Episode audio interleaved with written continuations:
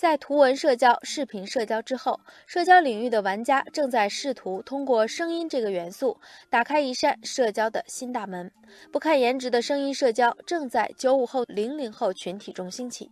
今年以来，以音域、之鸭为代表的社交新产品频繁占据应用商店社交榜前十名，而这些 App 不约而同地瞄准了同一主题——声音社交。沉迷声音交友的九五后女生莉莉安说：“声音社交是不看脸的，你不用在意颜值、财力、学历，不用暴露身份，只关心是否聊得来。使用场景也更随意，你甚至不需要放下手边的事，在路上跑步、做饭时都可以打开来听一听。”相关工作经验的网友荔枝说：“社交的本质是回归人与人，无论是图文、视频还是声音，其本质是调动用户社交互动的积极性，而声音天然能拉近用户距离。”在各种声音社交产品的背后，迅速切入九五后、零零后社交世界的是各路资本。据统计，目前市面上主打声音社交的陌生人交友产品不低于三十款，创业者的嗅觉灵敏可见一斑。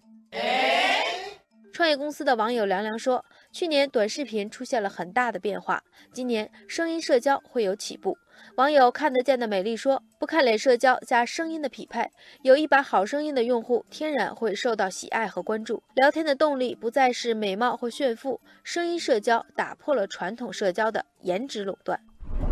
网友生来自由说，声音社交还有个突出的优点，不占用双手和眼睛，不和其他应用争夺时间。声音社交跟其他社交产品的差异化就在这儿，值得深耕。不过也有网友提出质疑，网友无量就说，不看颜值的社交真的会成为下一个风口吗？小伙伴们能忍住好奇心，不去构思一下对方的样子吗？网友星星说：“我们看图片、视频、文字，马上可以看到，马上能够回应。但是语音比较麻烦，要专门来听，存在互动短板，这可能导致其发展受到一定的制约。”网友瑞瑞说：“声音一直是互联网上不可或缺的表达方式。这两年抢滩耳朵经济的商业模式也出了不少，像各种音乐类的 APP、在线音频平台等等。这种声音社交能走多远，我们还要拭目以待。”